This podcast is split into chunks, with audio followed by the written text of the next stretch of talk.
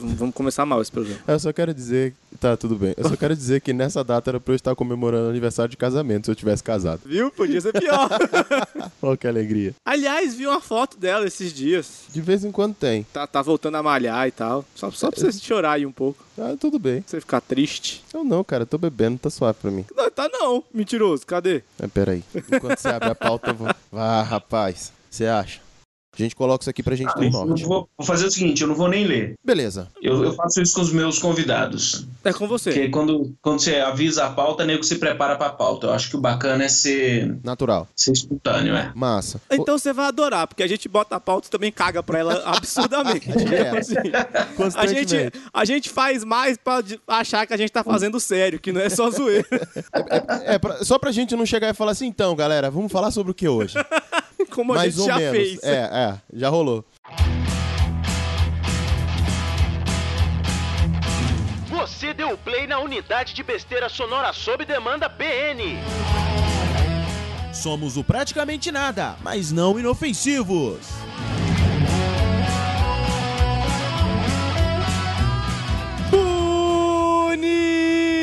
Bonitinhos e bonitinhas, bem-vindos a mais um PN. Eu sou o Harrison Felipe e feliz Dia da Pátria do Brasil. Olha aí que beleza. E já que estamos no Dia da Pátria Brasileira, estamos com ele, o dono de Brasília, Daniel Zuco. Isso vai dar merda, hein?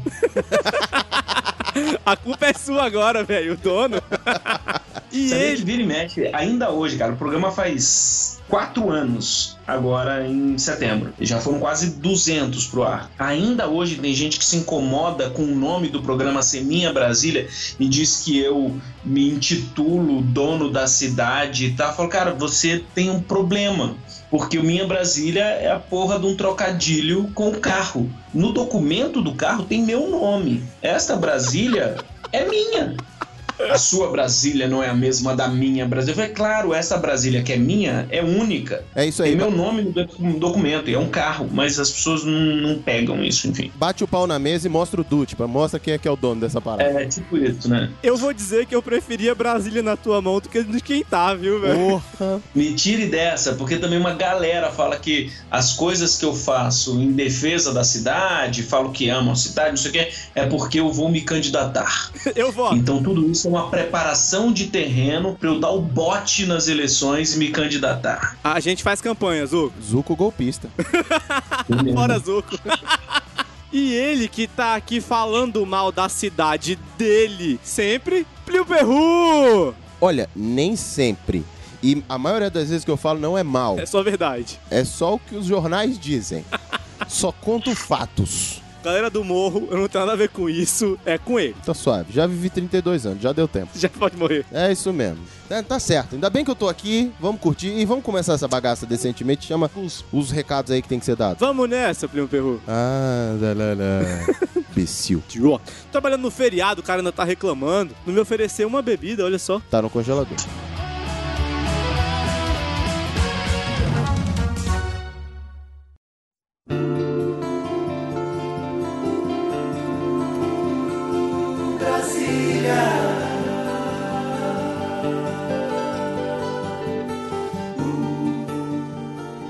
Perru, Hum. e nós temos recadinhos para dar? Porque você. Caralho, o que, que tu anda tomando, cara? É o segundo programa que tu caga pro final da Caralho. abertura. Mas o último foi foda pra caralho. Puta que pariu, velho. Tá certo, tá certo, é isso. Vamos lá, vai. Mas então, Plio Perru, Sou eu. nós temos recadinhos para dar? Nós temos recadinhos sim, aqueles velhos recadinhos que vocês já conhecem, que é se inscreva no nosso feed e apresente pra mais um amigo, senta com ele, escuta junto, apresenta pra ele. Se ele não sabe o que é, instale o aplicativo de podcast no telefone dele ou use o aplicativo nativo e bota ele pra escutar, senta junto, vão rindo junto ali, comentando as besteiras que a gente fala. Faz que nem eu e Plio Perru, que a colega Mila começou a rir das besteiras que a gente tava falando um dia desse na lanchonete. a gente já fez ela assinar o feed. Riu da gente e assinou o feed, cara. Não tem Riu? dessa, não. Foi isso, eu tava no set de gravação, falei que tinha um podcast todo. É sério? Eu falei, já assinei no telefone dele. Vai lá no iTunes e dá cinco estrelinhas pra avaliar a gente, porque a gente entra no ranking da galera. E aí a, gente, a galera conhece a gente, né? A gente fica bem colocado ali. Tudo bem que a gente não merece tanta coisa, mas por que não, né? E uma vez que o senhor já escuta esse maravilhoso PN, o que, que você pode fazer na sua sexta-feira? Marcar na sexta-feira, hashtag Podcast Friday, que é um jeito de divulgar o podcast, pode avisar pra galera o que, que você anda ouvindo e ainda nos colocar numa, né, mais conhecidos no mundo, espalhando aí as nossas ideias, que são ideias importantes, que merecem ser compartilhadas. É mentira! Ou nem tanto, Ou não. ou não, ou não mesmo, ou nunca será. No último programa eu aconselho você não abater e desmaiar com ninguém que você esteja transando, mas assim, fica Mas a dica. cada um com seus, né? Fazer o quê? E não se esqueça de dar uma passadinha no site do portalrefil.com.br e dar uma olhada no que os nossos senhorios estão fazendo e todos os programas que eles têm colocado, principalmente no Refil TV, que é no canal do YouTube. Tem os- os- o podcast deles, o que é isso assim, mais uma série de coisas diferenciadas que eles vêm colocando lá. Então não se esqueça, portalrefil.com.br, que é os nossos, que é o site onde eles hospedam a gente. A gente mora na casinha dos fundos, Exatamente. Até porque é assim que a gente. ganha casa. O Né? culpado vai subir, o pague o aluguel. Ah, e só lembrando a leitura de e-mail, se você gosta dos programas, escuta e tal, e quer dar uma opinião, comentar a sua história que você viveu de acordo com o tema que a gente contou aqui, manda o seu e-mail pra gente. A nossa leitura de e-mail é feita no nosso youtube.com barra praticamente nada. A nossa leitura aí, o pod e-mail e tal, você manda pra gente e a gente vai ler a sua história lá no canal no YouTube. Inclusive, já tem alguns programas para serem subidos, né? O culpado já tá trabalhando e é isso aí. Inclusive, segundo foi pedido, a trilha sonora dos episódios vai constar agora nos, nos YouTubes da vida? Em todos a gente não sabe porque dá um, um trabalhinho, um né? do caralho, Dá né? um trabalhinho, né? Mas a gente coloca lá os que forem pedidos. Se pedir, a gente coloca. Se pedir, a gente coloca. Então manda e-mail. Exatamente. Mate McFly, a gente vai colocar se você precisar aí de É verdade, a gente não impressionar a esqueceu Não, não, não. E vamos nessa? Vambora, vamos começar essa bagaça porque hoje nossa Brasília não está em festa, mas nós queremos comemorar ela. É verdade. tesouro, presente que Deus vai mandar.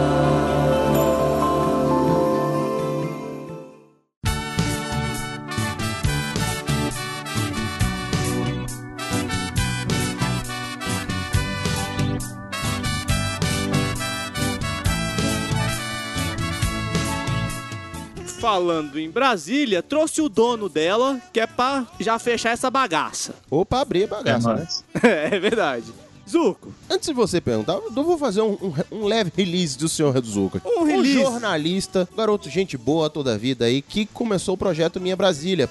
Por isso que a gente tá zoando tanto. Se você não conhece o projeto Minha Brasília, cara, procure saber. Sério, vai no YouTube, vai no Facebook, você vai ver coisas maravilhosas, entrevistas maravilhosas. E não só isso, tem uma banda de rock. Seria rock, Zuco? Que vergonha, brother. Como é que esse cara consegue fazer isso com a gente? Mas muito rock. Muito, Muito. rock, muito. É porque é tão pegado. aí é- chega lá, tem um pandeiro, um bumbo. Não, não, é porque é tão pegado no Roberto Carlos, eu nunca sei o que colo- onde colocar o Roberto Carlos. Mas enfim, de excelente qualidade, eu só não sei o estilo, mas a, a banda eu sei que manda muito bem. Adoro aquele blues, quer dizer, aquele, aquele samba. Aquele, opa. Aquele Robertão.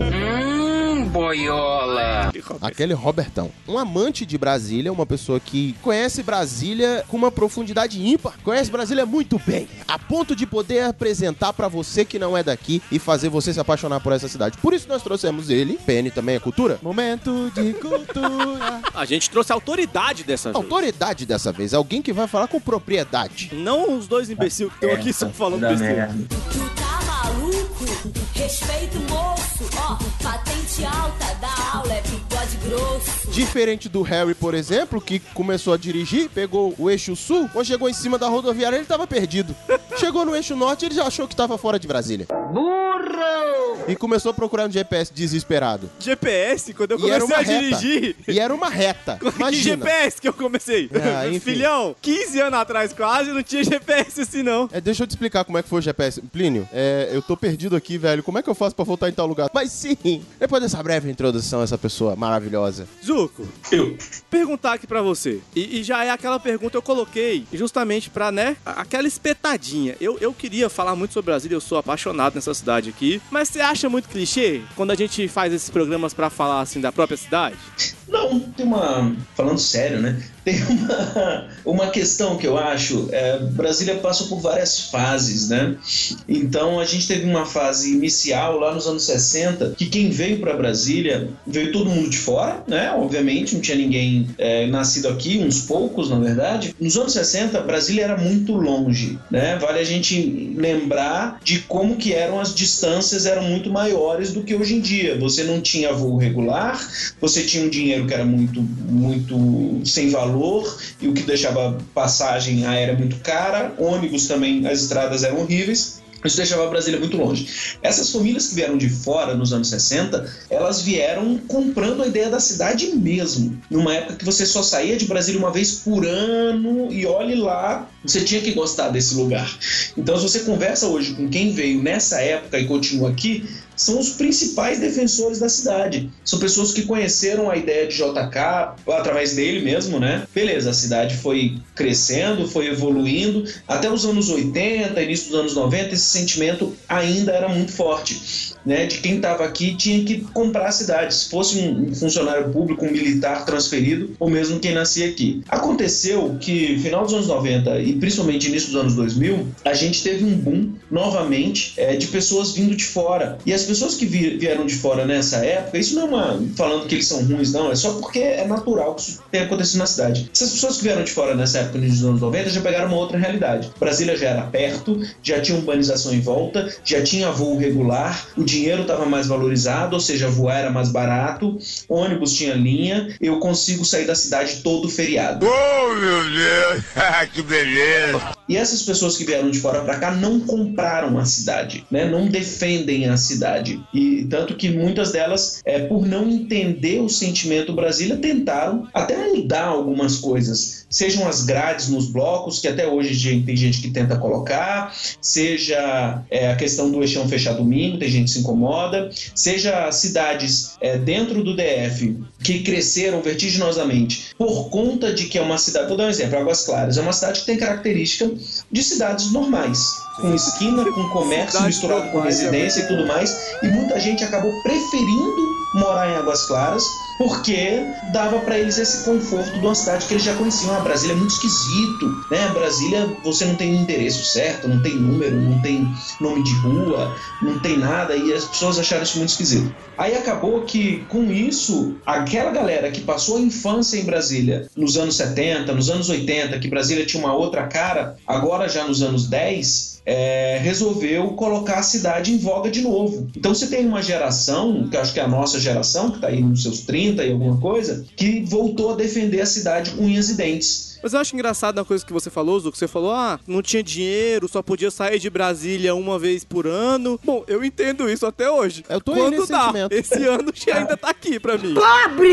Mas pelo menos Brasília está mais perto, né? Você tem estradas melhores saindo daqui, você tem voo todo dia para todos os lugares. O aeroporto é um grande aeroporto, é um hub para o Brasil inteiro. Imagina quando nem isso tinha. O aeroporto era de madeira, tinha dois voos diários, um para São Paulo e um para o Rio. E se você queria ir para o Nordeste, era uma vez por semana, de madrugada. Era muito, muito mais difícil. Eu, eu, eu me senti na década de 60 ainda e agora me senti humilhado porque Brasília agora tem todas as condições, o fudido sou eu. Eu continuo não usando porque eu sou pobre. Você é pobre! E Pio Perru, e você, como um chegado em Brasília, o que, que você acha? Sendo muito clichê, querer falar da própria cidade? Como você se sente como carioca aqui? É, eu já tô quase batendo para a par, né? Já tô aqui quase há 16 anos em Brasília, né? Já tá quase metade da minha vida eu já moro em Brasília. E Brasília tem muita coisa pra ser dita. O problema foi como o Zuko falou. Hoje a gente vive um, um momento em que a galera não conhece a cidade, cara. Sabe? E, e Brasília tem um fator especial. O melhor ponto de fazer esse programa, pra mim, é que a gente começa a colocar pra galera também, valoriza a sua cidade. Valoriza o que Brasília tem. Um ponto muito importante, o número de bandas, o número de artistas, peça e programas e eventos. E, cara, a galera não conhece e não vai, sabe? Tipo, não vai. A galera aqui tem uma tendência, apesar de ter toda essa produção diferenciada, a galera assim, ah, não, eu, eu vou ficar em casa mesmo, porque é a banda aqui do, da, da esquina aqui. Aí depois vira um Dona Scalene.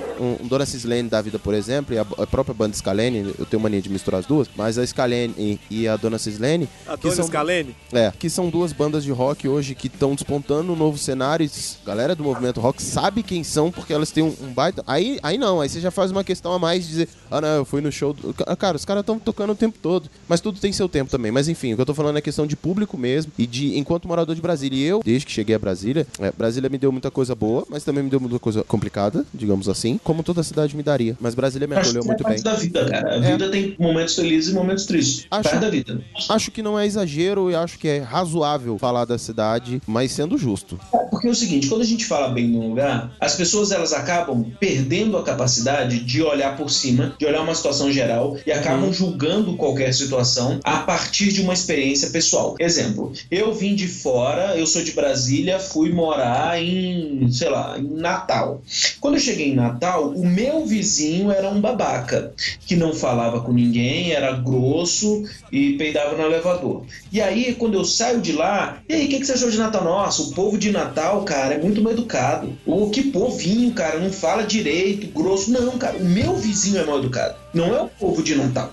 Ah, você chegou em Brasília, você gostou? Ah, o povo é estranho em Brasília, não conversa. Mano, você disse oi, diga oi, que o seu oi vai ser muito bem respondido, né? Então depende muito de como você atua também. Brasília tem essa coisa das pessoas serem mais reservadas? Tem. Se você chega num, num- num- apartamento novo, é muito difícil que alguém do nada bata na sua casa te oferecendo, te dando é, boas-vindas e te oferecendo alguma coisa. Mas ninguém vai se recusar em oferecer caso você precise. E eu vejo isso de uma forma super positiva. As pessoas respeitam o espaço das outras pessoas. O Né? Perru. Eu já morei no Rio de Janeiro duas vezes. E, cara, no Rio o nego não respeita muito isso, não, né? Aí, ó, Primeiro- aí, ó, tá vendo? É verdade. Tamo Fala junto. encostando. Você nunca viu o cara na vida. O cara já te dá um abraço, chama de meu querido, suado, com sovaco suado. E aí, meu querido? E tal. Você fala, porra, eu nunca te vi, mano. É, e, e invade o seu espaço. Pra mim, eu, Daniel, acho isso estranho. Uhum. Mas tem gente que adora. Tem gente que acha que isso que é receptividade. Eu acho que receptividade é a pessoa tá lá pronta caso eu necessite, mas eu preciso precisar, né? Eu, eu preciso. É, é, tem o nome que o pessoal fala provocar a necessidade, né? Uhum. Porque senão eu considero uma invasão. Mas, enfim, cada um vai ter de um jeito. O que eu acho uma pena é que você julga um todo por uma experiência absurdamente pessoal. Exatamente. O seu vizinho é um babaca, não o povo de Brasília é um babaca. Falando em babaca, Harry, você que é um babaca.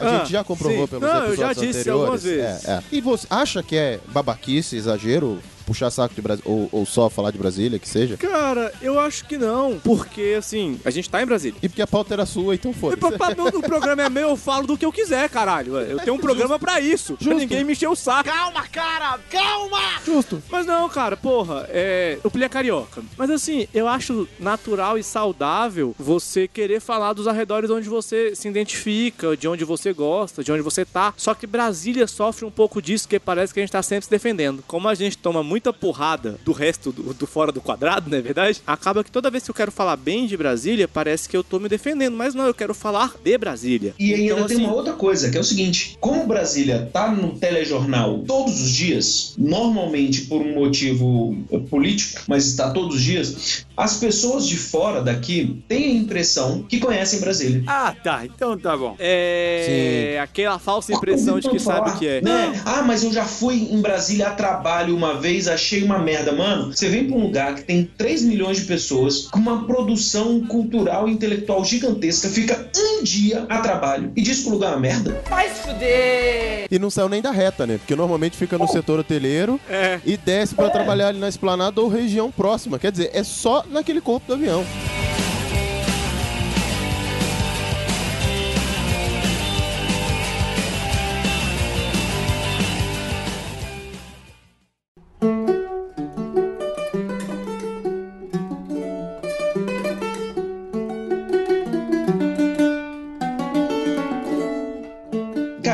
Cansou também, né? Dessa coisa de que Brasília é corrupto. Cara, eu faço minha culpa como jornalista, porque eu acho que a imprensa é muito responsável por isso, porque Brasília virou um adjetivo, né? O bicho tá pegando na política e nego fala assim: Brasília está em polvorosa. Brasília não tá em polvorosa. A gente tá tocando a nossa vida normalmente. Quem tá fudido são os políticos.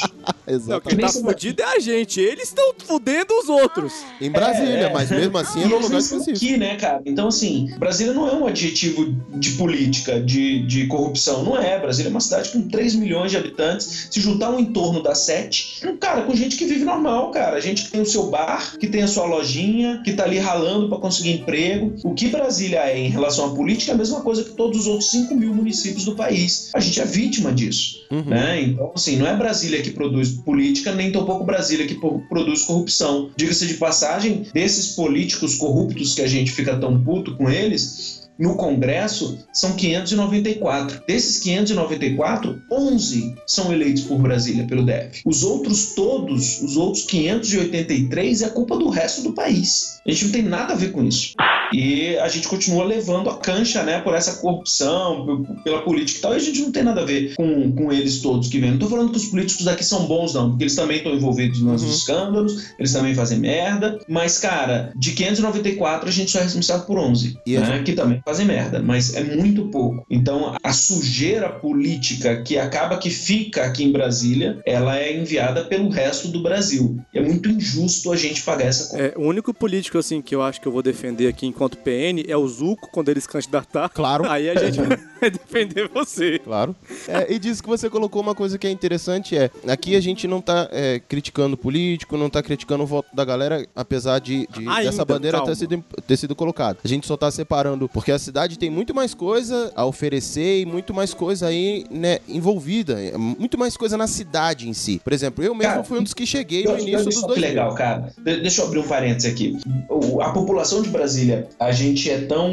Não sei qual é a palavra certa, eu usaria desesperado para mostrar que nós não somos só política, que a gente faz coisa muito boa, cara. Para uma, pra uma cidade pequena, né? Como Brasília, como o DF, né? Se a gente comparar em relação a outros estados, tipo São Paulo, tipo, sei lá, Minas, a, a gente é muito pequeno. E ainda assim, cara, a gente consegue produzir bandas espetaculares de nome nacional, internacional, atores, atletas, é, humoristas, cara, cientistas. Apesar de ser tão pequeno, a gente exporta muito talento, né? Não que isso seja um privilégio, ah, só Brasil fazer isso, não, mas se você for fazer uma relação entre ícones de Brasília e a quantidade de habitantes, a gente tem uma produção altíssima. E eu, eu acredito que isso é muito porque a gente tem esse ímpeto de mostrar que Brasília não é só. A gente não tem um conforto. Ah, Quem é daqui não, não tá confortável, né? Porque a gente não gosta de, de ser vinculado a essa política, então vou fazer bem feito e a gente faz muito bem feito. Eu acho que isso é um, é um diferencial e graças à cidade. A cidade permite isso. Uma cidade que eu acho extremamente democrática na própria con- concepção. Muita gente vai falar, ah, Brasília, plano piloto, é uma ilha da fantasia e tal. Cara, é claro que você tem diferenças sociais, não, não há a menor dúvida, diferenças culturais, inclusive. Porém, a concepção da, da cidade é maravilhosa.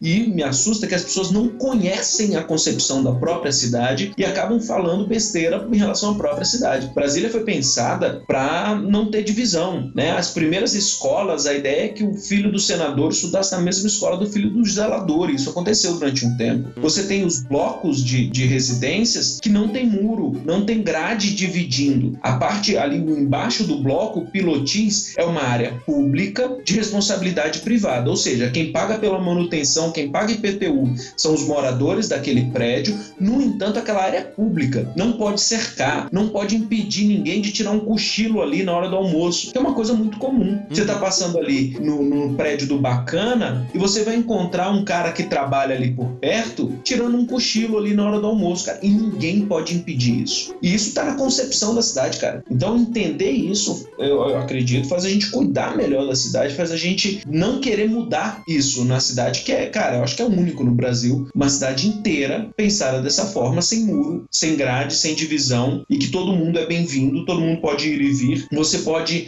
ir a dois pontos distintos em uma linha reta, isso também é raríssimo, isso é possível porque não tem muro, não tem grade. Uhum. Você caminhar em linha reta e chegar em algum lugar, porque na maioria das cidades você vai ter que desviar de um monte de coisa para pegar uma rua aqui, outra ali. Brasília é uma linha reta. Eu não tô falando do carro, não. Você anda em linha reta a pé e chega em algum lugar sem precisar desviar. Cara, isso é único.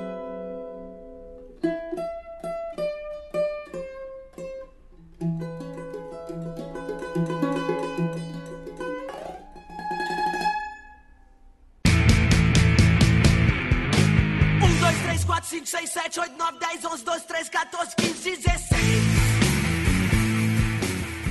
E aí você falou, Zu, com relação aos novos brasilienses, né, aos novos chegados em Brasília, os novos brasilienses não, mas os novos chegados em Brasília, que terminam não entendendo a cidade, querendo fazer alterações. Eu acho que a gente cai num ponto importante, que é a galera que tá querendo calar culturalmente Brasília indiretamente. Que é essa coisa do limitar os de bares, os shows. Vai ter treta, vai ter treta, porque eu vou comprar o outro lado. Eu estou sentindo uma treta. Tudo bem, o próprio corte de investimentos e a deixar se estourar o patrimônio público dos teatros, por exemplo, como o Ricardo Pipa é um dos defensores dessa bandeira mesmo, não tem teatro em Brasília hoje, a não ser quando se trata de alguns espaços privados, como do Sesc, ou do próprio Brasil 21, que agora está aberto apenas para eventos internos. Mas se sair disso, Teatro Nacional fechado para reforma milianos, agora que o da 508 voltou a mexer em obras ali e tudo mais, mas dentro do tanto de espaços que foram separados culturalmente para que houvessem esse acesso ao público, para o público, perdão, como é que é para você essa visão? É, o, que, o que você acha disso tudo? Cara, eu acho o seguinte, é, é, eu, como eu falei, eu sou jornalista, eu sou turismólogo também, e eu sou ator, eu estudei artes cênicas na UNB. Cada, então, bloco, cada bloco você coloca uma faculdade em jogo, né? Cada Cara, bloco você esfrega um diploma peraí. na nossa cara. Deixa eu Tá só certo. fazer um parênteses. Você só perde pro Hugo, puta que pariu, velho. Por isso que eles são brothers. Estão eu e o batendo. Hugo, a gente formou junto no colégio militar, cara. A gente E- fez terceiro ano junto. E desde então vocês estão competindo pra ver quem tem mais diploma. É. Que aqui junta mais diploma. Caralho, Aí velho. o que acontece? E, e, assim, tem banda também, então assim, eu acho que a gente tem duas questões aí. É, uma política e uma social. Uhum. A primeira social, Brasília envelheceu. É, a gente tem a tal da lei do silêncio, que é horrível. Eu acho ela horrível, mas em algum ponto ela é necessária também, porque nego exagera. Sim. Então é preciso achar um meio termo, é preciso achar um equilíbrio. As superquadras, eu tô falando aqui de Brasília Plano Piloto, tá? As superquadras foram pensadas para serem pequenas vilas, né? Pequenas vizinhanças. Ou seja, você tem ali um local, uma superquadra que você só tem uma entrada, ou seja, não é um local de passagem. Você não passa pela 303 para chegar em outro lugar. Quando você entra lá é porque você quer entrar lá Sim. né, foi pensada assim. Ela, bem, como ela é uma, uma, uma, uma pequena vila, né, um microcosmo ali, no projeto foi pensado para que essa comunidade fosse suprida de todas as suas necessidades muito próximo. Ou seja, restaurante, farmácia, bar, padaria, loja de roupa, cinema, clube, né, os clubes de vizinhança, cinema de vizinhança em Brasília é um. Como tá tudo muito próximo, num bar onde vai ter um show ao vivo, tá muito perto. Incomoda em algum momento. Mas também não, não é proibir. Existe uma lei que diz que 85 decibéis, fala, cara, a- quem tá ouvindo a gente pelo fone de ouvido já passou de 85 decibéis. Aí, Um carro que passa, passa disso. É, então, assim, limitar e proibir 10 horas, não ter mais nada, cara, eu acho que é bom senso. Nem os produtores, nem os bares, nem os músicos podem querer exagerar nisso, porque em algum momento exageraram, senão não teria esse retorno extremo da outra parte. Sim. A população envelheceu. Quem mora nessas quadras chegou aqui há 40 anos, com 30. Hoje tem 70, né? A Asa Sul, principalmente, é uma grande Copacabana, né? Lugares lindos, clássicos, enormes e velhos. Velhos não lugar, as pessoas, né? E algumas pessoas a também.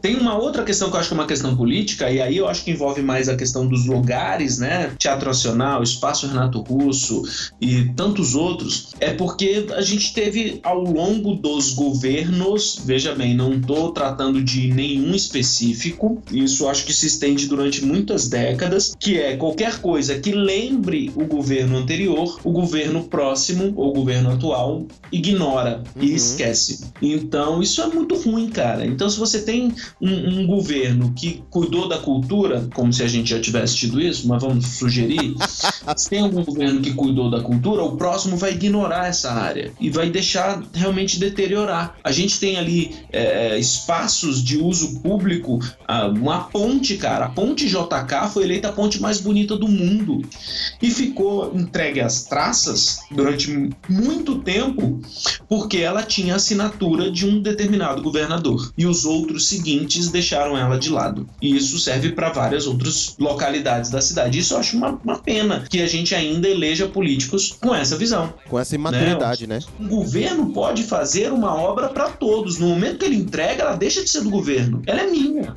Porque sou eu que pago o imposto para manter aquilo e eu quero que ele se mantenha. Né? Não, é, não é porque foi o governador XY que inaugurou que isso é do governador. É o cacete que é do governador, isso é meu. Calma, cara, calma! E a gente tem que assumir isso. O estádio nacional não é do governador que, que inaugurou, é meu. E eu quero que ele funcione, eu quero que ele gere receita, eu quero o jogo ali, eu quero o show ali. A ponte, idem, o teatro nacional, idem. E aí eu acho que quando junta essas duas questões, a política e essa outra social, que cidade envelheceu, a gente chega a alguns extremos, que eu acho que a gente tem vivido esse extremo agora, Uhum. de diminuição dos espaços, de leis absurdas como essa lei do silêncio e algumas outras coisas. Eu acho que é uma, uma, uma questão simples de bom senso e resolver isso via bom senso. Justo. Harry, querem calar culturalmente Brasília, cara? Cara, hoje eu vou ser advogado do diabo. Hoje não tem como não. Só pra variar. Sabe? É, Pra variar. Só pois hoje. é. Falou como se fosse assim. Nunca, nunca É, fiz não, isso. não, hoje, isolado, um fato excepcionalmente. isolado. É, é. Então, assim, ele falou, pô, tem que ter bom senso. Cara, se nego tivesse bom senso, o mundo tava tão melhor. Não tem. Não tem bom senso nem de um lado, nem do outro. O Zuko falou que realmente, cara, 85 decibéis, a medição de gente conversando. O, o PN aqui, eu e Plin sozinho, a gente tá passando disso. A gente fácil. fode com esses 85 decibéis há muito tempo, cara. Em compensação, eu já subi da UNB com o Plio Perru uma vez pra assistir um showzinho na entrequadra. Caralho, velho, o nego tava tocando terror, velho. Não dava pra passar carro, não tinha como andar. E lembrando que, tipo assim, era um barzinho com um palco. E o palco já tava dando na janela de um brother, velho. Então, assim, bom senso nunca vai ter. O que a gente tem que ter é, é, sei lá, morte, destruição. Eita porra! Só essa mínima ideia de como Não, resolver cara, isso. eu acho que em algum momento vai ter, porque em algum momento as pessoas vão acordar e vão falar assim, cara, se não for assim, a gente não vai ter lugar. Mas de repente é falta de colhão do legislador, né, que é a nossa Câmara Legislativa, ou do governador, de falar assim, gente, é o seguinte, eu quero resolver o problema de vocês. Mas não dá pra ser assim. Mas aí o Exatamente. pessoal tem muito medo, porque é uma galera que é bagunceira na vida real, mas é bagunceira também no mundo digital. Aí vão fazer textão no Facebook, aí vão fazer campanha de boicote, aí vão. Porra, bicho. Tem que vir alguém que fala assim, cara, vocês vão espernear, vocês vão fazer o que for. Mas agora vai ser assim, porque é pro bem de todos. Porque diferente do PN, o governo tem medo de textão no Facebook, entendeu? entendeu? Aí fica com. Ah, Buraco do Jazz. Ele já trocou de lugar três vezes por causa que ele começou menor e aí começou a crescer muito. Tem como a gente respeitar os dois lados, sacou? É só pegar gente que quer fazer direito. Bom, cara, bom senso não vai ter. A gente tem que. ah, principalmente os legisladores, como a gente tem visto, aí. Mas enfim, né? Eu- Zuco pra governador 2018, é isso, Zuco? 2018, eu, toma aí. 2018 não que tá em cima, ele não vai topar. Uma pena, mas não vai topar. Distrital, distrital já, já, dá, É nunca. já, já dá pra entrar em distrital. Distrital, eu tô sendo distrital, cara. Eu preciso.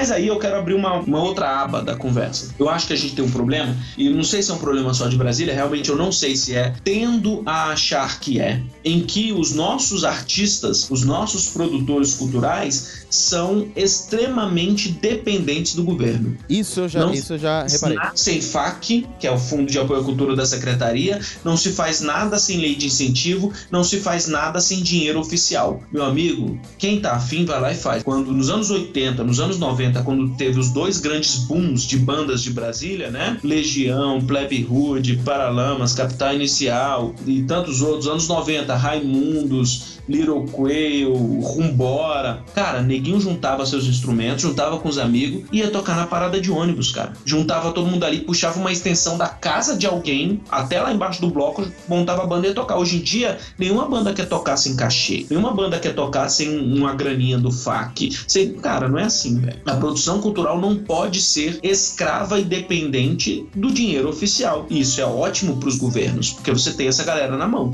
O que eu acredito e o que eu defendo é que você tem que pegar e fazer. O Minha Brasília não tem um real de dinheiro oficial há quatro anos. Por quê? Olha, cara, porque é exatamente isso que eu defendo e é exatamente isso que eu concordo. Eu vou lá, tiro do meu bolso, consigo vender um patrocínio aqui, outro ali, uma participaçãozinha aqui, e pra me manter, cara. Porque se eu ficar dependendo disso, eu vou estar amarrado, eu não vou conseguir ter a minha liberdade artística ali. E ela tem que existir. E eu acho que a nossa produção cultural é dependente do governo, isso é horrível. Eu não vejo ninguém se. Não é que eu não vejo, quando eu falo não vejo ninguém, é uma generalização, tá? Vai ter um ou outro Uhum. que que simplesmente resolva tocar o seu projeto sem a LIC, que é uma lei de incentivo da secretaria, sem o FAC, que é uma grana da secretaria, né? Ninguém vai dar fim de fazer isso. Não, cara, você tem que fazer. Não tem grana, beleza, mas eu acredito no meu projeto, eu acho que é bom pra cidade, eu acho que vai fazer bem pra todo mundo. O cara vai lá e faz com a cara e com a coragem. Então, eu, eu, e eu vejo isso acontecer em outros estados. Falei do Rio, e no Rio isso acontece muito.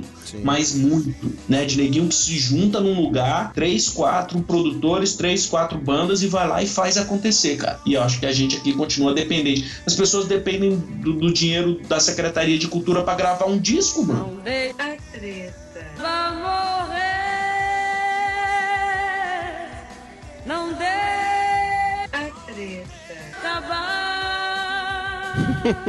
Acho que isso é a coisa mais absurda do mundo.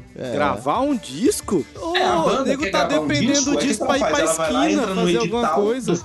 Aí eu pergunto, cara, qual o interesse do Estado No seu disco. em gravar seu disco? É? É. Disco é interessante pra você, cara. Que aí depois você ainda vai vender a porra do disco, né? Tem gente É. que não vai vender uma cópia, nem mamãe quer comprar o disco dele. prometido, ninguém prometeu,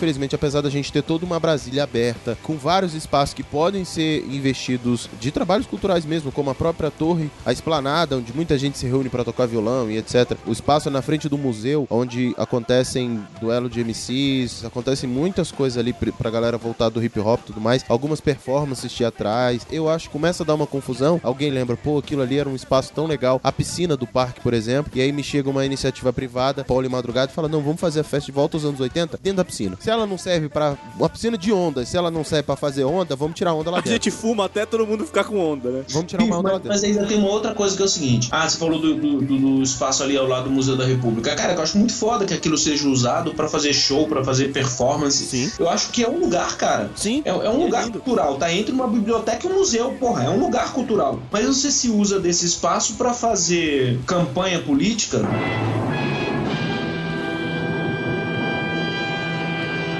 Pra fazer manifestação política disfarçada de manifestação cultural? É burrice, cara. Aí é burrice. Que aí depois reclamar, ah, mas o governo não, não melhora o lugar. Mas claro, quando vai fazer qualquer coisa no lugar, você vai falar mal do governo, caralho. Não é que isso seja uma mordaça. Não é. Não é que você tenha que ter censura. Muito. Não, não é isso. Mas é você- só não confundir as coisas. Não, eu acho que você pode Você até tem- fazer isso, mas quando você usa o espaço só pra fazer isso, aí. Porque todo que, que passa por lá faz isso. É. Então, cara, é, é uma questão de estratégia. Cara, de verdade, o nego tá cagando se você é vermelho, amarelo, azul, roxo. Foda-se.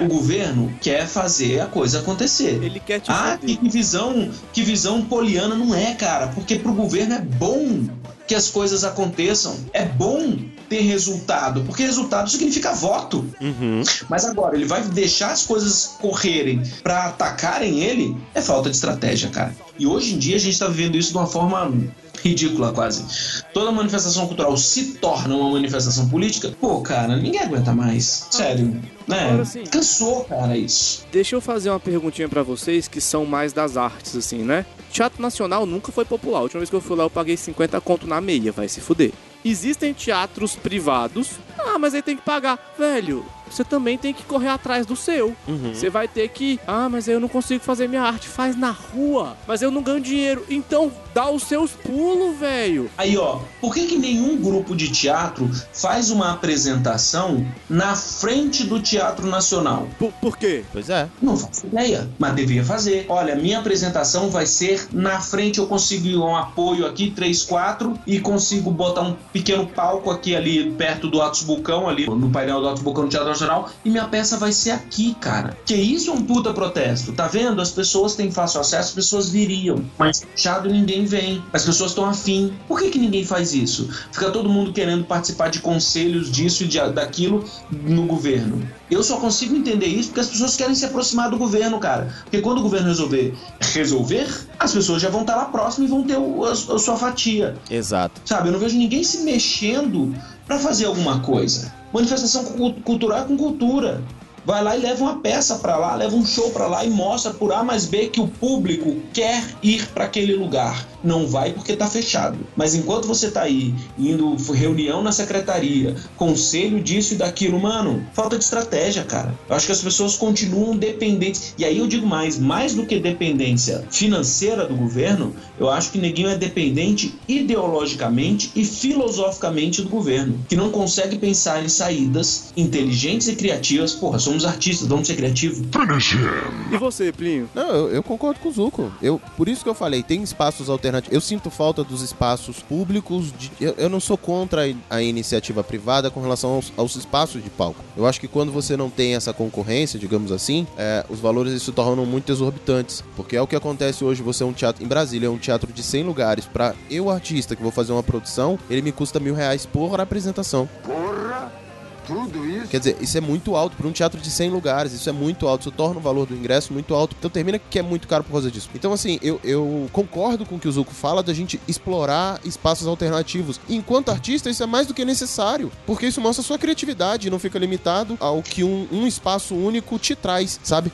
Cara, a gente tem o Cine em Brasília, velho. A Orquestra Sinfônica hoje em dia se apresenta toda semana, em vez de no Teatro Nacional, se apresenta no Cine em Brasília, com 600 lugares, um lugar puta confortável. E eles se apresentam lá. Por que, que eu não uso mais aquele espaço que é público? Né? E falando assim de preço, eu concordo com o Plínio quando fala assim: ah, quanto menos concorrência, maior o preço. Uhum. Mas ao mesmo tempo, o Teatro Nacional era caríssimo Sim. ao aluguel da sala. Demais Hoje a gente conta. tem uma outra sala pública, além do. do, do- tem até algumas, né? Mas a que é mais utilizada, que é a do, do centro de convenções. Cara, deve ser a sala mais cara do Brasil, velho, com mil lugares. Eu tenho até medo de perguntar. Você sabe quanto é, Zuko? Cara, a última vez que eu vi, tava mais de três pau. Eita, mano! Papai! Olha aí, que delícia. Se eu pagasse uma noite nesse negócio aí, nunca mais eu saía de Brasília. Não ia ser só um ano, não. É, fora isso, você ainda tem toda uma patrulha que eu acho prejudicial. Cara, eu entrevistei o João Gordo no Minha Brasília. Aham. É, eu perguntei pra ele por que, que ele defendeu o Restart como rock. Porra, você defendeu o Restart? João Gordo, o cara do punk, falou: claro, pode ser o pior rock de todos, mas é rock. Melhor do que. Eu prefiro que o meu filho ouça o pior rock do que o melhor axé.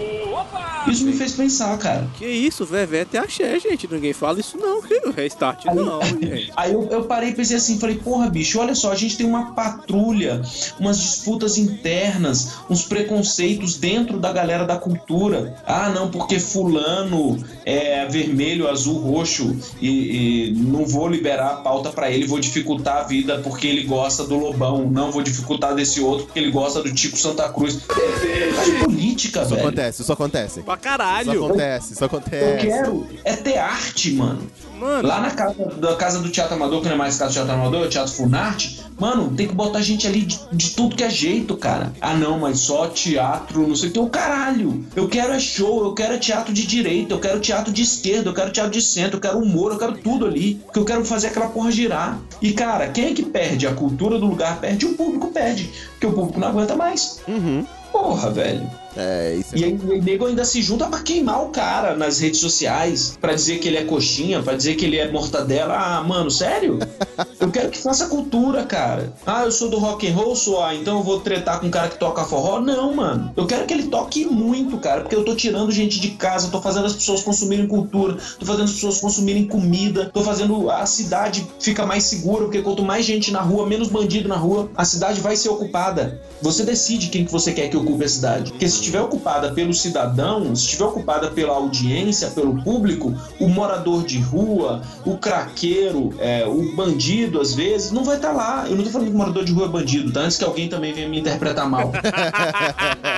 É, muita gente fala assim, ah, não vou lá, tá cheio de mendigo. Porra, quando você começa aí, cara, a cidade vai ser ocupada. afinal é quando eu nossa. falo nós, é a população em geral, e não nós, vermelhos, amarelos e azuis. Não, a cidade toda. Quando o cidadão sai do lugar, o submundo ocupa o lugar. O bandido ocupa o lugar, o craqueiro ocupa o lugar. Passa aí. é. Essa galera não quer, não quer holofote. Começa a botar holofote naquele lugar, começa a ir mais gente, começa a ir família, começa a ter evento, começa a ter show. Cara, ele vaza dali, mano. É verdade. Sabe? O problema é isso, essa, essa babaquice ideológica, política, dentro de uma coisa que era pra ser todo mundo junto, todo mundo unido pra fazer uma coisa só, porra, tá acabando com a cultura, cara. Não só com a cultura, acho que tá acabando com um monte de coisa.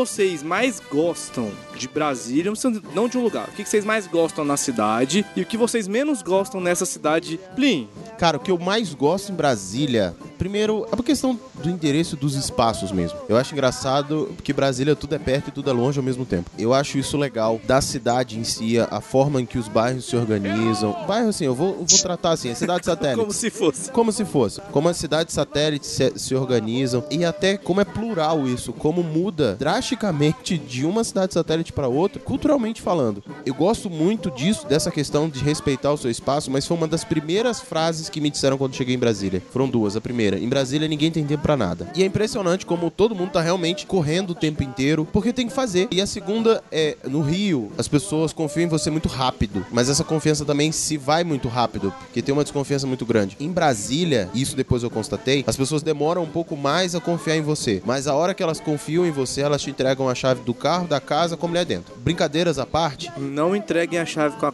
da mulher pro Plim Perru. Como é que é? Fica isso no ar, gente. Não É, façam a essa chave da mulher realmente não a entrega chave, da, não, não. a chave da casa com a mulher dentro. Não façam isso, ouvintes. É. Não faça mesmo, não. Mas se quiser deixar do carro, toma aí. É, ainda mais agora que a gasolina tá cara, deixa com o tanque cheio. A galera aqui em Brasília, a hora que confia em você, confia mesmo, velho. E, e, e viram uma família. E eu acho isso muito maneiro, a forma como se organiza. As pessoas se organizam em Brasília. Sim, a galera não é tão dada, não é tão aberta. Pra combinar com o clima. Chove três meses, quatro, sete de seca. Aguenta essa seca aí soltando poeira quando chega setembro. E eu acho isso muito foda, eu acho isso muito foda. Que eu fui recebido em Brasília e as amizades que eu fiz aqui, eu, tipo, me orgulho assim. O, Brasil, o que eu mais gosto é isso. E o que eu menos gosto em Brasília, primeiro a questão desse investimento cultural e segundo o transporte público. Puta que pariu, cara. Não é pra você andar de ônibus essa merda dessa cidade. Você faz o seguinte, cara, se você não tem carro, pede carona. Se você não tem a quem pedir carona, fique em casa, assina Netflix, que é o melhor que você faz. Você sai disso, você tá fudido pra ir, pra voltar, principalmente depois de determinados horários que você não tem ônibus pra voltar na madruga. Zuco, e você? Cara, mas an- antes deixa eu fazer uma, uma explicação da minha resposta. É, quando eu penso num lugar, eu acredito que as pessoas fazem um lugar e o lugar faz, faz as pessoas. É, tão, isso é uma via de mão dupla, tão, uma tão importante quanto a outra. Porque normalmente quando a gente pensa num lugar, a gente acaba pensando o lugar como um, um mero depositário físico, ou seja, um conjunto de ruas e prédios, e as pessoas como sendo o personagem principal desse lugar. Eu acho que ah, as pessoas do lugar são deste lugar por causa do lugar, entendeu? Não. A população do Rio é do jeito que é porque tem toda a questão da natureza, do mar, da montanha, né? Tem tudo aquilo ali que faz as pessoas serem desse jeito, né? Tanto que a gente pode ver que cidades de praia têm uma pegada muito similares umas das outras, diferente das cidades que não têm praia. Tem uma pegada muito similar também, ou seja, o lugar influencia muito na forma das pessoas agirem. E claro, as pessoas reforçam isso e começa a virar um, um círculo, né? De Brasília, o que eu mais gosto, o céu. É, eu acho que, primeiro, que o céu é onipresente, ele é muito foda, ele é o mais bonito do mundo e mais legal do que isso, eu consigo olhar pro céu sem olhar pra cima. Como é que é o negócio? E isso é um privilégio. É raríssimo uma cidade na qual você consegue ver o céu sem precisar olhar para cima, porque nós temos acesso ao horizonte em Brasília. Na maioria das cidades você olha para frente e você vê um monte de prédio e só. Como em Brasília a gente tem essa questão do pilotis, é vazado, é tudo muito amplo, tudo muito largo em todas as cidades do DF, menos Águas Claras, a gente Eu pensei nisso consegue aqui, menos Águas Claras, que é a mini São Paulo. a gente consegue enxergar o céu olhando pra frente, cara. Então eu sou realmente apaixonado pelo céu de Brasília, que é claro, é, é reflexivo, é um monte de coisa e tem cores espetaculares a depender da época do ano, de rosa, roxo, amarelo, laranja, azul, azul escuro e vale tudo.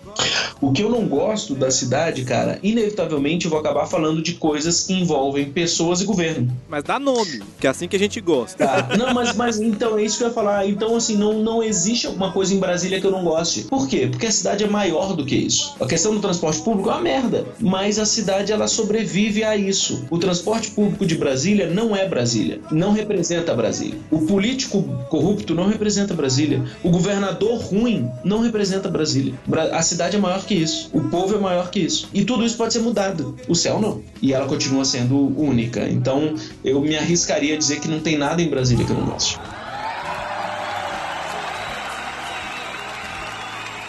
Uou! Harry, e você?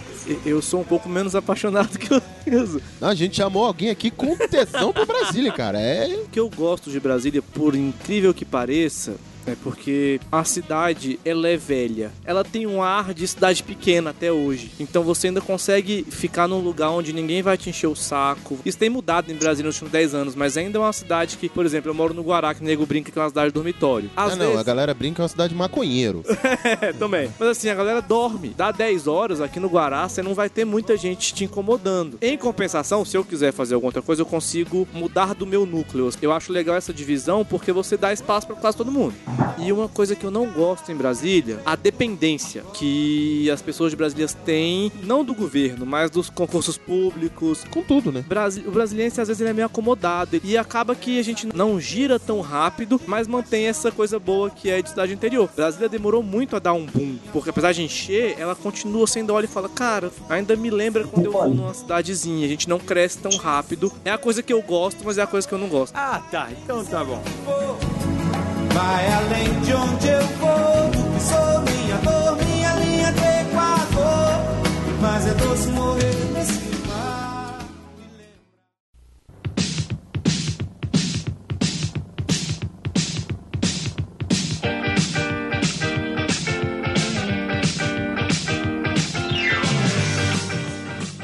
Acho que chegou a hora da gente contar umas histórias vividas em Brasília que não falta. Eu vou começar pelo Harry. Você que é um cara rueiro. Ah, tá. Porra, que tem- história foi ótima. Desde que Netflix chegou, o Brasília ficou Tem absurdo. histórias várias. É por isso que eu vou começar com você. Você tem tantas histórias né, em Brasília pra contar. Cara, história de Brasília. Assim, minha Brasília é meu Guará, não é verdade? Afinal, estamos aqui pra isso. Mas uma história legal é, é história boba, mas é, sabe a história de menino? Eu fui assistir a pré-estreia do Harry Potter no Park Shopping. Na época, lembra quando você pegava a vanzinha 92, Guara Guara 2, Shop, Candanga, Bandeirante, pra ir pra voltar pra casa? Era uma época que as vans passavam, mas aí vinha um decreto falava que era ilegal e elas sumiam. Então a gente foi pro shopping de van, todo ninguém dirigia. no intercurso do filme, bateu um, a polícia e não tinha mais van em Brasília, velho. Se fodeu. E como era, sei lá, uma pré-estreia, uma coisa assim, a gente saiu razoavelmente tarde, sei lá, uns 7, 8 moleque de idades entre 13, 20 e 21, acho que o mais velho devia ter isso, mas eu não dirigia. E aí a gente falou, e agora? Porra, agora vai andando, filhão. Pega a pé do Parque Shopping pro Guará, Guará 1, Guará 2. Então, eu morava no Guará 1, tinha uma galera que morava no Guará 2. Aí a gente foi entregando, fazendo delivery, os dois últimos se fuderam, fui eu e o Fernando. Caraca, mano, vocês andaram, vocês andaram andou muito, pra velho. caralho, velho. Vocês andaram E muito. andaram muito escuro, né? Porque aquela subida do Parque Shopping ali pro Guará é escuro pra caralho. Não, hoje ela é clara. Na época, ela era só mato, velho. É, é só um vale escuro. É o vale da sombra. da sombra da morte. Só que nem a morte passava lá, porque era muito escuro, velho. Não tinha nada naquele lugar. Muito saudade de Brasília, cara. Andar na cidade, eu andava pra caralho em Brasília adolescente. Porra, e outra, isso eu ia falar agora. É, mas é uma saudade que eu tenho de andar em Brasília. Eu fazia muito isso com o Plínio. A gente, ah, vamos bater perna. Por quê? Por- Porque a gente ainda é jovem e não tem carro e vai andar. E o joelho ainda funciona bom. E acho que há uns 5, 6 anos atrás eu falei pro Plínio, pô, Plínio, vamos fingir que a gente é moleque, vamos andar no Guará? Cara, deu 10 minutos e falou, não, velho, tá Três- perigoso demais aqui. Três quadras, quase quatro microinfartos, quase dois bacus. A gente falou, não, vamos sentar... Quase um assalto, a gente falou então, Netflix, né, É, velho? Vamos é. jogar videogame. Vamos jogar videogame e ficar em casa. E você, Plínio? Eu tenho muitas. Primeiro porque eu, quando moleque, vinha passar férias aqui pra visitar a família, né? Por exemplo, uma cicatriz no joelho que eu ganhei na água mineral, porque eu fui descer da piscina menor pra maior, então pulei a gradezinha. E quando eu fui dar um passo maior pra descer pra grande, foi um passo a princípio calculado. E nessa de dar um passo, eu larguei o joelho no degrau atrás, que é de pedra. A água mineral ela tem uma piscina natural que é toda feita de pedra. E eu larguei um, um- um naco do meu joelho nesse degrauzinho lá. Você é burro pra porra, viu? Tem. Mas depois que eu vim morar aqui, tinha muito essa coisa do vou andando. Normalmente eu era o último a voltar pra casa. Eu cansei de deixar todo mundo em casa, voltar duas horas da manhã caminhando, tranquilão. Lembro de histórias do tipo sair do cursinho, cu- cursinho pré-vestibular, na Asa Sul, né? 505 Sul. E quando tava passando do lado do, do mercado que tem ali, a polícia me abordar, eu tomar um baculejo da Polícia Civil, passar uma velha lá do outro lado da rua. É isso mesmo! Prende esses vagabundos! Eu quase que eu vou preso com razão depois disso. Mas assim, quase que eu mato, corro atrás daquela velha, eu juro, velho. Primeiro eu tomei um susto porque eu achei que era o foi Mas, de boa. mas também andava parecendo um bandido, né, velho? É, na época Eu eu um hoje sou da polícia e te dá bacuco na rua. Não. Que isso, rapaz? Velho, Na é- época era certeza que Antigamente, se você fosse policial armado, só se você tivesse com um coleguinha pra abordar o pli, velho. Sozinho tu não encarava, não. Ou mas andava que nem um bandido, velho. Tudo nosso, tudo nosso, tudo nosso. Eu vivi muita coisa aqui em Brasília, né, cara? Minha maioridade toda foi aqui. Própria experiência de morar sozinho, todas as descobertas de morar sozinho, de conquista de trabalho e etc. foram aqui. Então, acho que eu não consigo enumerar uma que eu falo, cara, essa aqui foi a mais cabulosa. Exceto o dia que eu tava no Cruzeiro, descendo da casa de um produtor que eu fui ver a questão de um off de um vídeo lá. E aí a Polícia Civil me aborda porque elas estavam fazendo uma batida na casa de um cara. E eu tive que ficar assistindo como testemunha. Depois eu fui no tribunal como testemunha pra provar que a polícia não tava plantando nada na casa do cara. Até porque, segundo o Plin conta dessa história, não tinha o que implantar, velho. Dava tudo na casa do vídeo. Ele era o Pablo Escobar de Brasília, velho. E você, Daniel Zucco? Cara, eu vivi uma época que Brasília chovia granizo, então isso é uma puta história pra contar, ninguém vai acreditar Não, se a gente falar que. Brasília chovia granizo e fazia muito frio. Eu vivi isso, cara. Eu acredito, certeza. É, pô, Brasília, meio do ano, assim, essa época, ah, setembro não, mas julho, eu lembro de, de fazer 5 graus, cara, assim, aqui no centro, sacou? Hoje em dia você faz isso no Gama, né? E de aula ser suspensa por causa da seca. Ô, coisa boa. Sem aula, sem ninguém trabalhar, sem ninguém se mexer direito, porque tava com 8% de umidade e Defesa Civil mandava parar todas as atividades da cidade. Nessa época chegava a 5, né, Zuco? Era muito foda, velho. E, e, pô, e o moleque, cara, era, era realmente sinistro. Nove bateu lembro- recentemente. Então, eu achei engraçado que esse recentemente bateu 8, a Defesa Civil mandou cancelar a aula e eu fui treinar karatê de kimono. Falei, gente, cadê a Defesa Tipo- Civil pra proibir esse tipo de coisa? Absurdo! E aí eu lembro de eu andar muito, cara. Eu adolescente, eu morava no meio das Açu e, mano, eu ia pra show na UNB a pé. Juntava os malucos do rock and roll, eu tinha que, 17 anos, 16, 18. A gente ia da pé, da 9 Sul até o UNB, voltava 3 horas da manhã a pé, conversando, nego doidão, de boa, velho. E fiz muito, mas muito isso. Depois eu fazia isso de patins. Eu, quando eu estudava no UNB, eu ainda morava aí na 10 Sul e eu ia pra UNB todos os dias de manhã de patins, voltava, ia pra outra faculdade de turismo, já nas Sul e depois descia pra casa. Porra! Tudo isso? Fiz muito isso. Hoje em dia eu acho que não rola mais. Não só pela minha condição física, mas eu acho também que não não é mais tão tranquilo. Grande parte da minha vida, como eu falei, eu morei em várias cidades, mas grande parte da minha vida foi aqui em Brasília. Nasci aqui, infância aqui, enfim, parte da infância, né? Vida adulta. E eu morro de inveja de quem fala, ah, sabe o show da Legião no Mané Garrincha? Eu fui. Porra, eu não fui. Morro de inveja de quem fala que foi na merda desse show. Porra, não tenho idade, né? Vamos lá.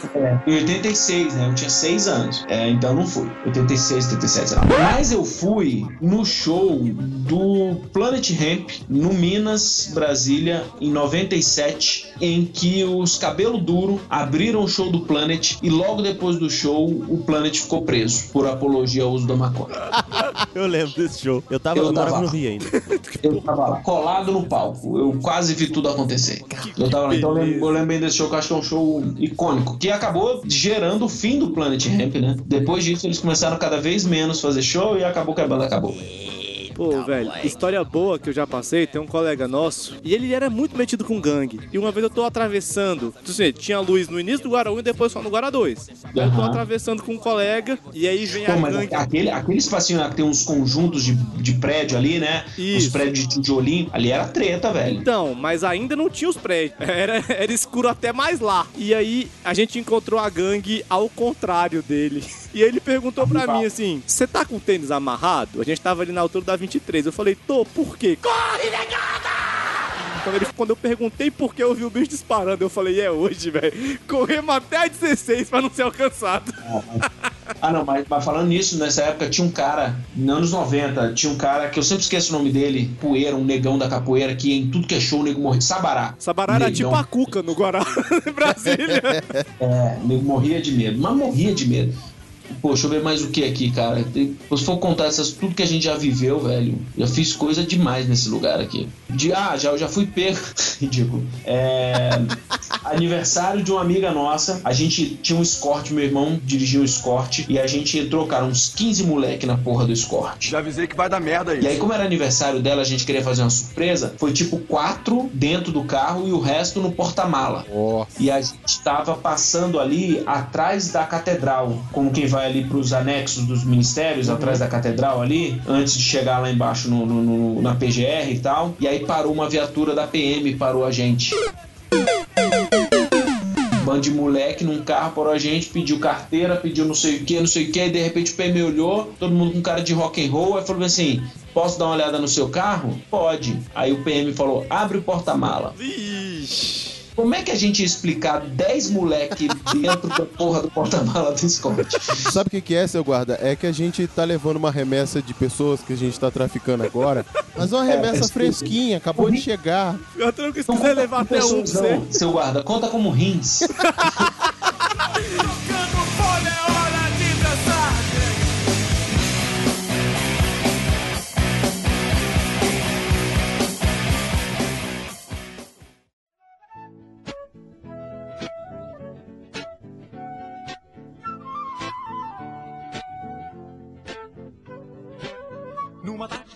fui embora de Brasília num submarino do Lago Paranoá. Quero ser estrela lá no Rio de Janeiro, namorando uma baleina na beira do mar. Qualquer dia, mãe, você vai ter uma surpresa vendo. Vira e mexe, eu, conheço- eu vejo alguém falando assim pra mim: Ah, mas Brasília é uma cidade muito cara, não tem nada pra fazer. Eu falo, mano, Brasília é a cidade mais gratuita que eu conheço. Cara, eu já morei em quase 10 cidades no Brasil. Meu pai é militar. Então, até o final da adolescência, a cada dois anos a gente mudava. E, cara, Brasília é das cidades que eu conheço e de todas as outras que eu já viajei, fosse a turismo, fosse a trabalho, é a cidade mais gratuita que eu conheço, cara. É, por ser uma cidade pensada pro povo usar, pra população usar, você pode usar a cidade com alguma segurança. É claro que a cidade cresce, as coisas mudam, né? Mas a Brasília ainda é um, um bolsão de segurança. Para se divertir, você não precisa ir para algum lugar gastar ou consumir alguma coisa. Se você pega um belo dia e vai no parque da cidade, o simples fato do parque da cidade existir já é uma puta diversão gratuita. Você tem um lugar bonito que você pode fazer o seu exercício, que você pode descansar embaixo de uma árvore, que é jardinado, é lindo. E todo fim de semana no parque da cidade tem uma atração, tem uma banda ensaiando, tem um show de alguém de graça, tem um grupo de teatro se apresentando de alguma forma, um grupo de dança fazendo alguma coisa, oficina de malabarismo, tudo de graça, cara. Ah, mas eu não vou ficar fim de semana, eu tô aqui só durante a semana. Tá só durante a semana? Beleza. Cara, você tem um puta museuzão, que é essa cidade, com obras, não do obra do Niemeyer, que é o próprio prédio. Fora isso, dentro dos prédios você tem Atos Vulcão, Mariane Peretti, Alfredo Seschiatti, Jardim do Burle Marx, de graça. É só entrar e apreciar. Ah, eu, eu- eu não tenho nada, pô, só tem um tempinho, mano, dá um pulo na torre, cara, é de graça. É um lugar lindo, com puta chafariz, que você passa um tempo ali, toma uma coisinha, tem um gramado que você pode fazer um piquenique, levar seu filho, tô rapidinho, sobe no mirante, você tem uma vista da cidade, que é, porra, é de graça, cara. Então esse negócio que o Brasil não tem nada pra fazer é porque você tá pirando no- na sua diversão original lá da sua cidade. Que você vai no boteco e o litrão é do real. Não, no né? Brasil o litrão é 6. E dentro do mercado do turismo, uma, uma defesa que a gente sempre faz é que as pessoas entendam a cultura do lugar. Então, cara, você vai pra Paris, cara, você vai sentar num cafezinho na calçada, apertado, mas é a cultura deles. É isso que eles gostam de fazer. E conhecer isso é importantíssimo. Então, é interessante que a gente não, não leve o nosso lugar na mala. Quando eu chego em algum lugar, eu preciso me inserir a este lugar. Não adianta eu querer levar o meu lugar na mala, porque eu nem aproveito o lugar com que ele tem a me oferecer e nem largo a- a- o meu lugar lá atrás, ou seja, eu faço as duas coisas muito ruins. E Brasília é uma cidade, cara, que tem muita coisa pra fazer. Eu acho que se a gente listar aqui, toda semana tem um show de graça de uma boa banda em algum lugar. Tem teatro de graça ou a 5, 10 reais em algum lugar. Todos, toda semana eu tenho certeza disso.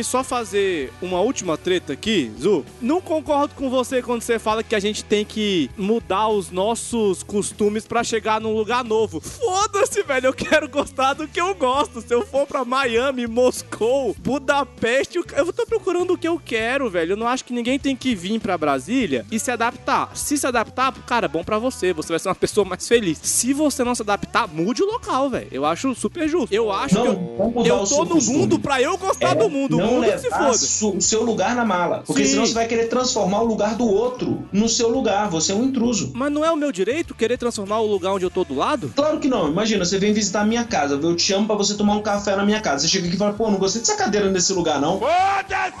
Vou botar ela aqui que eu acho que fica melhor. Não, não é isso não. É porque eu falo, beleza, na sua casa, quando eu tô na cidade nova, quando eu tô de turista, o cara vai na Flórida pra você ver se não tá mais brazuca que qualquer coisa. Agora é Não. nosso, invadimos. Mas, aí, mas ali, conta. cara, eu acho que é uma questão muito mais econômica, financeira. O americano sabe vender. Eles são bons de negócio. Então, assim, cara, eu vou ganhar muito dinheiro se eu fingir que gosto desses caras. Sim. Então ganha dinheiro, mano. Mas, é eu acho que o seu Tô ponto, acho que a sua fala tá errada. Você vai na. Argentina, na Argentina as placas dentro das lojas estão em português. Por quê? Porque eles amam o brasileiro? Não, porque isso vai fazer eles venderem mais. Nessa- Então, assim, você chega na casa do cara, por mais que seja pra morar, você tá na casa de outra pessoa, cara. Então, não Entenda tô, é meu, eu cheguei. Agora eu tô aqui tanto quanto quem já tá aqui há 50 Não, anos. então, eu acho que a, a sua fala é que ela tá mal colocada. A questão aqui é o seguinte: você, quando chega num lugar, você vai procurar o que você gosta naquele lugar. E em dado momento, você vai criar ou fortalecer o seu material. Então não é mudar o outro, é expandir o seu em um Sim, determinado mas ponto. não, beleza. Então, eu É acho que isso mesmo. Se encontrar em outro lugar. Sim, E exatamente. não alterar o outro lugar pra se adaptar a você. Ah, você não, vai eu prefiro encontrar nesse outro lugar o que lhe agrada. Vai, você vai se encontrar lá. Porque tem também, todo, todo lugar é completo, todo lugar tem tudo. Que é o que a gente fala, não leva o seu lugar na mala. Porque senão você, você tá preso ali, né? Eu acho que a pessoa perde, mas eu também acho que é todo o direito da pessoa fazer isso, cara. Ela tá certinha. Eu não quero mudar e eu, isso aqui é meu. Esse pedaço de chão aqui eu comprei. Foda-se, nele eu vou mudar o que eu quiser.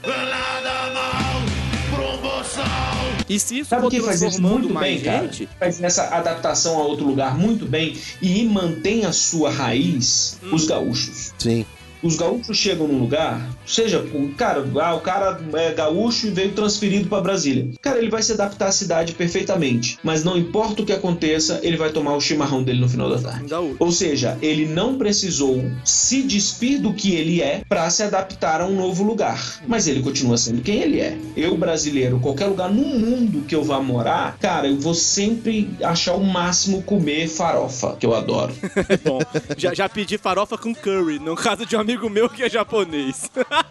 Cara, eu adoro farofa, mano. Eu não preciso abandonar a farofa só porque eu tô morando na França, que não tem farofa. Exatamente. Mas eu querer alterar a cultura deles pra impor ou adaptar a minha, eu acho extremamente problemático.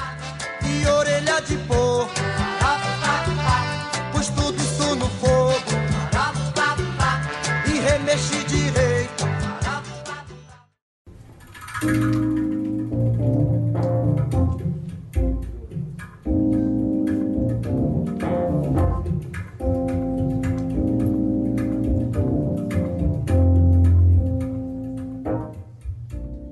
Caracas, velho, isso é Brasília, velho. Cheio de história, historinha pequena. Mano, tem, se for contar aqui, a gente passa muito tempo de programa. É uma cidade que eu gosto. É uma cidade É que. uma cidade que eu amo. Zuco, Plínio Perru, quando chegou aqui, ele falava, não, o povo de Brasília é muito melindroso. Não fala, nem buzina no trânsito. Eu falei, cara, carioca é um desgraçado, meu bicho tem falta de não, mas isso, buzina. não, isso eu não sentia falta, não. Sentia assim. Não, a parte do melindroso é verdade. Eu senti falta, eu nunca senti, cara. Reclamava que em Taguatinga, se não me engano, tem a plaquinha. Aqui não costumamos buzinar. Não, ah, beleza. Essa placa ela é engraçada. não, mas desculpa. A, a cidade tem uma placa. É senhor visitante. Senhor, por favor, seja, seja educado. É, eles faltam falar. Seja educado nesta merda. A gente é educado, você vai ser também. Eu não achava estranho não buzinar. Eu acho engraçado a placa. tipo, Mas falava que a gente era melindroso, seu cara de pau. aí eu virei melindroso também, velho. Aí Sabe eu- como é que chama isso? Síndrome de Estocolmo. Isso é evolução, o nome disso é evolução. Ele, ele esses dias foi pro Rio, aí voltou. Caraca, velho, não aguento passar mais de 20 dias no Rio, não, velho. Impossível. Não, mas aí é uma combinação perfeita. Pera aí. Ah. Brasília evoluiu, eu me adaptei a Brasília e o Rio virou o que virou. Então, assim, você tem que pesar que o contraponto das cidades fudeu o coreto, né, querido? Então é fácil estar gostando mais de Brasília hoje, até porque quem sai do Rio hoje tá saindo, né? Quem sai vivo tá saindo alegre, né? Acabou. É, é nesse final gostoso, sentimento saudosista. Chegamos ao fim, Plínio Perru. Opa, que isso? Foi bom, bicho. Foi bom esse rolê em Foi Brasília. gostoso, bom, não foi? bom. É porque quando a gente conversa com o dono da casa, as coisas ficam boas. Ó, tá vendo? É assim. Eu falo muito mal, galera. A gente já tá duas horas no ar, eu falo pra caralho. Não, e a gente ainda vai te lançar como nosso candidato, calma. Distrital, distrital. Governador não dá não, Zuco, mas distrital eu acho que, acho que rola. Vote em mim, 61, 61, 61. Momento fala Zuco, né? então chegou a hora das considerações finais, Zuco. Diga aí, cara, onde é que a galera te acha? O que, que você tá fazendo de bom, produzindo aí? Deixa o- seus contatos aí. Cara, quem quiser assistir o Minha Brasília, que a gente falou, digita aí hashtag Minha Brasília no Google, no YouTube, que é um programa de entrevistas que acontece dentro de uma Brasília, de um carro rodando por Brasília, falando sobre Brasília com artistas e celebridades e personalidades e pessoas bacanas do Brasil inteiro. Tem um, Minha Brasília tá com uma série nova que se chama Entre Asas e Eixos, e a ideia da série, a, a gente continua com as entrevistas toda semana, e toda semana também eu tô apresentando um lugar de Brasília para quem tem me dizer que Brasília não tem nada para fazer, e eu apresento um lugar e quase sempre é de graça esse lugar e com muita história, com muita muito conteúdo nesses vídeos. E também quem quiser ouvir as besteiras que eu falo, de segunda a sexta, meio-dia ao vivo na Rádio Transamérica. Olha aí. O homem, o homem é de gabarito. Rapaz, você tá pensando que a gente chama É. qualquer um aqui? Claro qualquer que um não, aqui, qualquer um, só nós. Tem as redes sociais, o o Zuco, ou só procura a hashtag mesmo e já acha você nisso tudo Hashtag aí. Minha Brasília acha tudo. Beleza. Acha tudo. E no Instagram, arroba Minha Brasília, YouTube, Facebook, só colocar a hashtag Minha Brasília que você vai achar. E por falar em, em Tinder e coisas do tipo, como é que tá a Baby Meu Bem e os Brutos de Jacaré? Baby Meu Bem, os Brutos Jacaré é a minha banda de rock and roll. A gente toca exclusivamente músicas do Roberto Carlos. Ah, mas Roberto Carlos é música de velho, é música chata. Isso porque você ainda não nos ouviu. É verdade? A gente Eu- pega cara, as eu- músicas e faz versões bem pesadas, bem rock and roll. E o mais legal da, da galera que vai nos nossos shows é porque a gente enfrenta, de todos quase, uma resistência inicial do tipo, porra, Roberto Carlos, minha avó ia gostar de estar aqui. e quando a gente começa a tocar, as pessoas se surpreendem positivamente duas vezes. A primeira é, porra, é esse o som que é pancada. Uhum. Pancada dançante, assim, sacou? Tipo, caralho, é isso? Porra, que bacana. E a segunda surpresa boa que as pessoas têm é: porra, eu conheço as músicas do Roberto Carlos tudinho e gosto, e não sabia. Robertão, Robertão é demais, cara. Será que consegue... acaba que vincula Roberto Carlos ao especial de fim de ano. É. É, que era uma E merda. que é aquela coisa de velho. Aí quando de repente você começa a ouvir os clássicos do Roberto Carlos, você fala assim: essa também é dele? Porra, essa também é dele? Essa também, caralho, eu gosto dessas músicas todas. E rock and roll, então, ficaram ainda mais legais. Então é muito engraçado ver a cara das pessoas se surpreendendo, primeiro pelo som e depois se surpreendendo com elas mesmas, descobrindo que elas não só gostam, como sabem cantar as músicas do Roberto Carlos. Deixa eu fazer uma pergunta pra você. Alguma fã já disse que acordou toda babada depois de ouvir vocês? Não com esses termos. Ah, Opa! É, só comer, né? Quer dizer, o fato aconteceu, ela só deu outro nome. Só deu outro nome. Beleza, então tá tranquilo. Primo Perru. Sou eu. E o PN, onde é que pode ser encontrado? Você acha em todas as redes sociais como arroba praticamente ND no Twitter, no Instagram e no Facebook. Você pode procurar facebook.com barra praticamente ND ou procurar apenas como arroba praticamente ND. Você acha a gente também no Tinder como gotinder.com barra arroba praticamente ND. Você acha a gente lá. E a gente tava tentando até likear mais pessoas, mas fomos vetados. Pessoas carentes não podem ser, ser likeadas. Nosso programa é quinzenal, a gente sai a cada 15 dias. O nosso feed fica onde, Harry? Nosso feed fica no... Portalrefil.com.br. Bom dia. Oi. Tudo bom? Você voltou? Foi, eu Tá tava lendo a coisa da pauta aqui. Ah, tá, A tá, gente ok. esqueceu um negócio e isso é sério. Você acha a gente no portalrefil.com.br. Não deixa de passar lá pra mostrar pros nossos senhores que tem gente que vê a gente pra gente continuar com a casa, senão a gente não tem onde Senão, morar. olha, se a gente for desempregado, a gente vai ter que ficar na rua e vocês vão ter que ouvir o PN na casa de vocês sem querer. Vocês Então vão acho ter que receber como spam por e-mail. vou ficar gritando nas ruas. Na sua orelha. Com megafone. Diga a Mila que sentou do nosso lado e teve que ouvir o PN praticamente. É assim que você encontra a gente. Tem mais coisa, a gente não falou do e-mail, imbecil. Eu sabia que tinha mais coisa. Então, eu tava esperando o e-mail na hora que você falou do feed. Aí eu fiquei perdido, agora foda-se, não tem mais e-mail. Tem sim. E não se esqueça de mandar um e-mail pra gente dizendo o que achou ou contando a sua história de Brasília. Manda para o. Praticamente nd@gmail.com. Graças a Deus esse moleque lembra e o nosso youtube.com barra praticamente nada pra ver a nossa leitura de e-mail, as besteiras que a gente tá postando lá. E já que você já sabe nosso e-mail, não se esqueça do nosso concurso cultural Case o Plinio Perru em 2017, porque se você mandar o seu currículo falando que quer casar com o Plinio Perru, você, menino, menina, padre ou anão, pode gravar com a gente aqui no PN. Olha só, mas e não desiste desta merda. Eu tô tentando. agora vamos chegar no final desse... Vamos, vamos terminar Vamos. programa. Não se esqueça de compartilhar e falar pra galera que mais, Harry? Falou, tchau. Falou, tchau. alô, alô, falou, tchau.